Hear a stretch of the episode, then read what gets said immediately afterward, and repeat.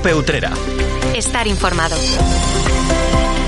¿Qué tal? Muy buenas tardes. Les saluda Salvador Criado. Comenzamos hoy hablándoles de una utreana, contándoles la historia de una utreana que ha conseguido recuperar la ropa tendida que le habían robado en su azotea. Esta persona ha contado que le sustrajeron chaquetones, zapatillas de deporte, sudaderas, camisetas y pantalones. Enseguida les contamos la historia al completo y también enseguida visitaremos la parroquia de San José porque ha incorporado un retablo neobarroco de finales del siglo XIX. La pieza procedente de Ciudad Real ha llegado a Utrera gracias especialmente a las gestiones de su párroco. Y sepan que el Festival Tacón Flamenco va a rendir homenaje a la bailadora Carmen Ledesma en su décima edición. Organizado por la Asociación Cultural El Compás que nos une, va a desarrollarse del 22 al 28 de febrero. Y además le daremos cuenta de las citas que hay el próximo domingo, 24 de diciembre, con la tradicional Misa del Gallo que este año llega a cinco iglesias de Utrera.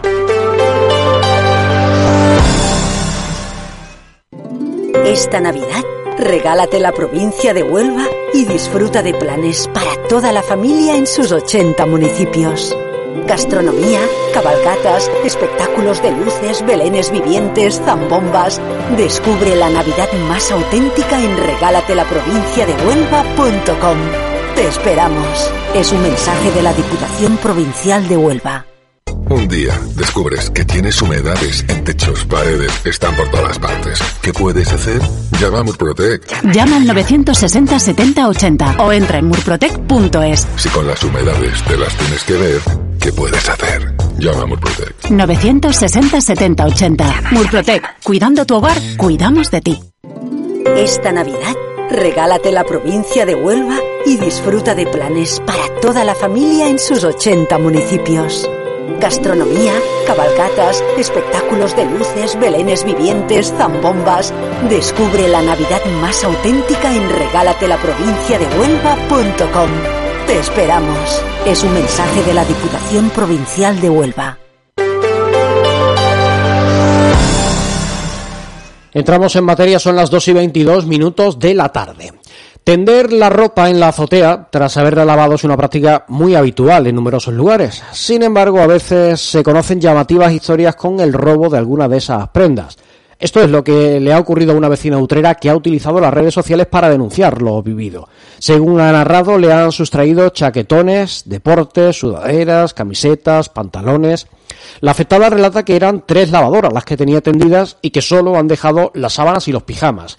Por ello reconocía que como consecuencia del robo habían dejado a su hijo sin chaquetón ni deportes. Por ese motivo ha querido alertar al resto de ciudadanos por si a alguien le ofrecían ropa de segunda mano de estas características. Una historia que daba un giro poco después cuando la misma persona anunciaba que habían conseguido recuperar la ropa robada.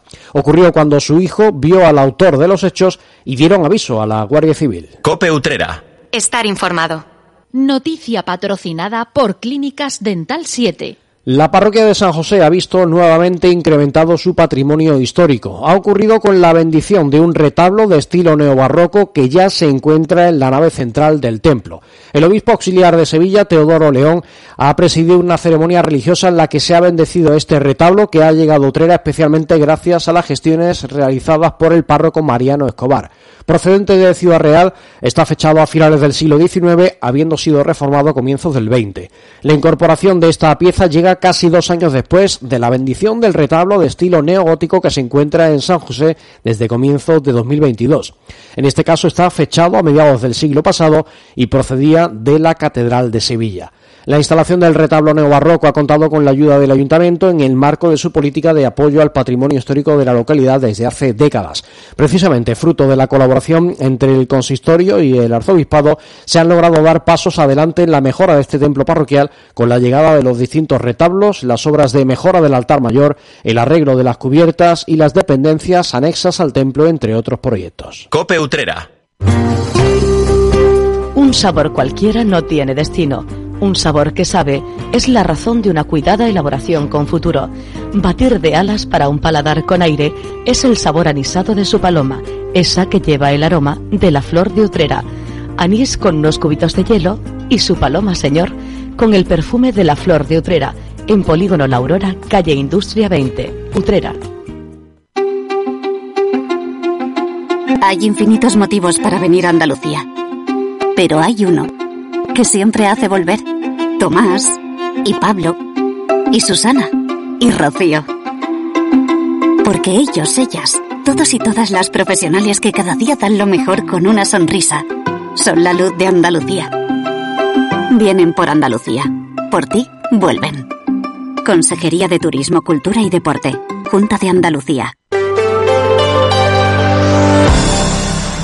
Son las 2 y 25 de la tarde. El mes de febrero trae consigo cada año la celebración del Festival Tacón Flamenco que organiza la Asociación Cultural El Compás que nos une con la colaboración del Ayuntamiento.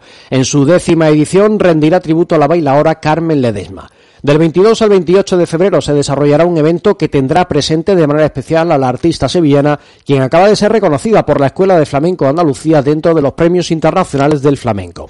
Su vida artística comenzó con tan solo 12 años y a lo largo de su trayectoria le ha bailado a José de la Tomasa, Pansequito, Juan Peña en Lebrijano, José Valencia. También ha recibido el premio La Macarrona en el Concurso Nacional de Arte Flamenco de Córdoba.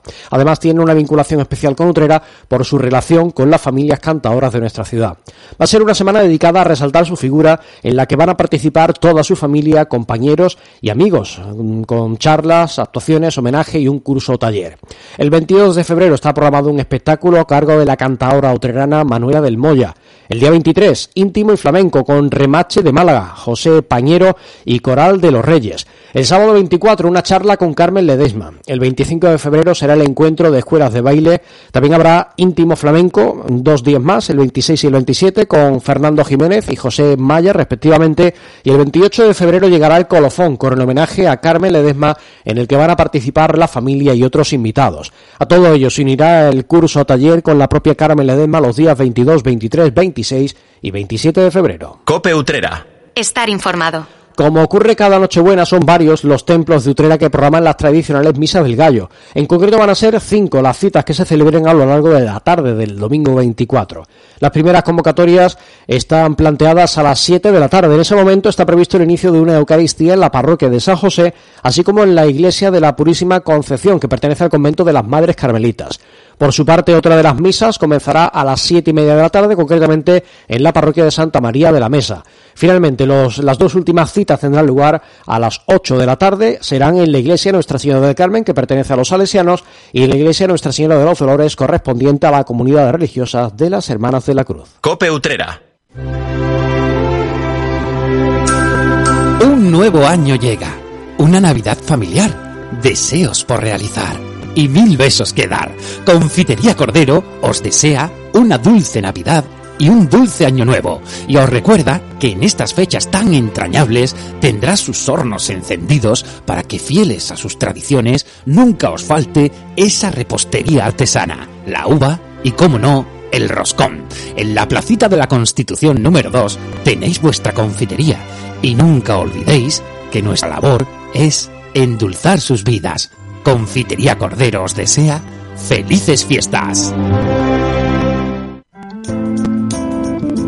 Esta Navidad, que ningún niño en Utrera se quede sin juguete. Cope Utrera pone en marcha su campaña solidaria Un juguete para todos. Trae tu juguete a los estudios de Cope Utrera en la Plaza de la Constitución y ayúdanos a llenar nuestra caja de sueños. A beneficio de la Asociación Utrerana Cultivos de Amor, ASOCA. Esta Navidad, que ningún niño en Utrera se quede sin juguete. Con el patrocinio de Fantastilán, Anís Flor de Utrera, Clínicas Dental 7 y Caja Rural de Utrera. Cope Utrera. Estar informado. Nos queda menos de un minuto para llegar al final de este espacio de noticias, para llegar al final de mediodía Cope Utrera. Lo hacemos, como siempre, recordándoles que pueden seguir informados en copeutrera.com y en utreradigital.com.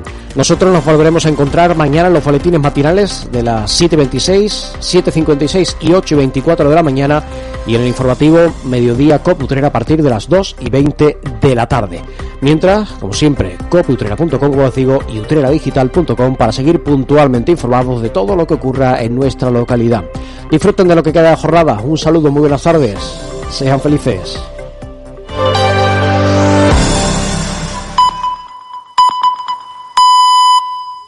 Dos y media, una y media en Canarias. Con Pilar García Muñiz, la última hora en Mediodía Cope. Estar informado.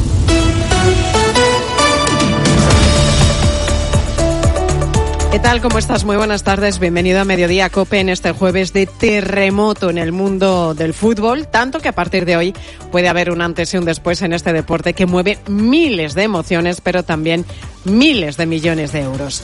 Puede ser algo parecido a lo que ocurrió en su día con la ley Bosman, que eliminó los límites de jugadores comunitarios en cualquier equipo. Aquello cambió el fútbol y esto puede ser todavía más importante. Los protagonistas son, por un lado, UEFA y la FIFA, y por otro, la Superliga que encabezan eh, grandes equipos europeos como el Real Madrid, el Barça o también el Atlético de Madrid. Y lo que ha pasado es que el Tribunal de Justicia de la Unión Europea ha dado la razón a la Superliga con un argumento clave. La FIFA y la UEFA, los organismos que dominan el fútbol mundial y europeo, están abusando de su posición dominante. Como consecuencia, el tribunal les prohíbe imponer sanciones a los equipos que formen parte de esa Superliga. Es decir, que a partir de aquí, Real Madrid, Barça o Atlético podrían seguir disputando la Liga Española e incluso acceder también a la Champions. Además, sus jugadores podrían ser convocados perfectamente para la selección nacional porque desde hoy ni la UEFA ni la FIFA pueden ejercer ningún veto. Con esta sentencia se abre la puerta a la Superliga, pero la clave está en saber cuántos equipos están dispuestos a pasar ahora mismo por ella, porque en este momento no todos los grandes de Europa están mostrando la misma ilusión que tienen el Madrid o el Barça. Este va a ser un factor importantísimo para sacar la Superliga adelante, como nos comentaba hace unos minutos el director de tiempo de juego, Paco González. Claro, para que la Superliga termine matando a la Champions, si es que se llegara a ese pulso, que yo creo que no se llegará, que acabará negociando, eh, tendría que asociarse, pues eso, eh, por lo menos algún eh, club muy fuerte de Alemania, algún club muy fuerte de Inglaterra. Y, ahora mismo no creo que en esos dos países en concreto la presión popular haría imposible que se asociaran. Pues a lo mejor puede contar con algunos clubes de la nobleza europea, pero con los de la realeza ahora mismo es difícil que el Madrid y el Barça junten una Superliga atractiva. La Superliga, la UEFA, la Liga Española, la Premier o la FIFA son gigantescas empresas de ocio y como tal están aplicando técnicas comerciales. Es una guerra abierta por la comercialización de los derechos de emisión y todo lo que conlleva. Un negocio multimillonario que justifica técnicas comerciales clásicas. Por ejemplo, la Superliga ha anunciado la gratuidad de sus partidos que se podrán ver en una plataforma de streaming. Es justo lo contrario de lo que hacen la Liga o la Champions, donde para ver los partidos hay que pagar.